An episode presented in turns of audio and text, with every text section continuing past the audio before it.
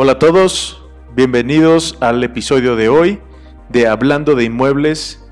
Yo soy Alejandro Ble de Coldwell Banker México.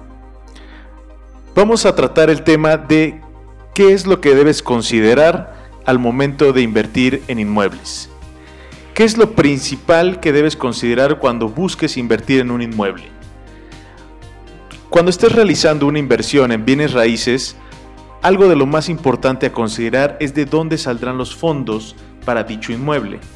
Lo más normal es de que todos al principio busquemos un poco de apoyo financiero adicional, ya que normalmente no tenemos en ese momento el dinero suficiente o tal vez estemos buscando mejorar donde estemos viviendo, entonces tenemos que ir ahorrando y probablemente eh, en un largo tiempo tengamos que ahorrar mucho. Por eso es de que buscamos un apoyo adicional. En este sentido, el crédito hipotecario es una muy buena opción. El crédito hipotecario, tengan en cuenta, no se debe tomar a la ligera. Si bien su función es aminorar la carga económica a largo plazo, esto no indica que no te va a costar o que es muy sencillo pagarlo.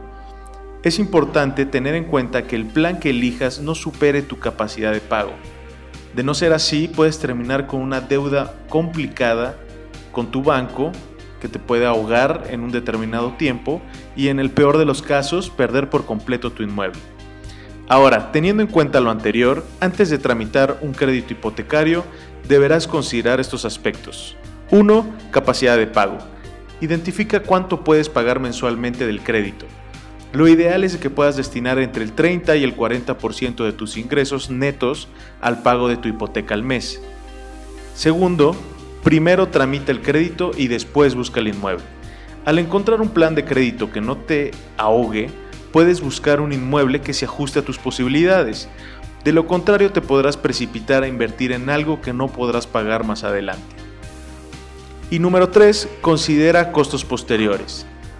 Ya que tengas tu propiedad, deberás pagar el crédito, pero también tendrás que pagar otros gastos. Por ejemplo, las mudanzas, los arreglos, los muebles y o cuotas de mantenimiento. También considera los costos de contratación, notariales, avalúos y comisiones. Si no lo consideras, vas a rebasar tus posibilidades financieras. Gracias por escucharme, yo soy Alejandro Ble, nos vemos en el próximo episodio de Hablando de Inmuebles. Hasta luego.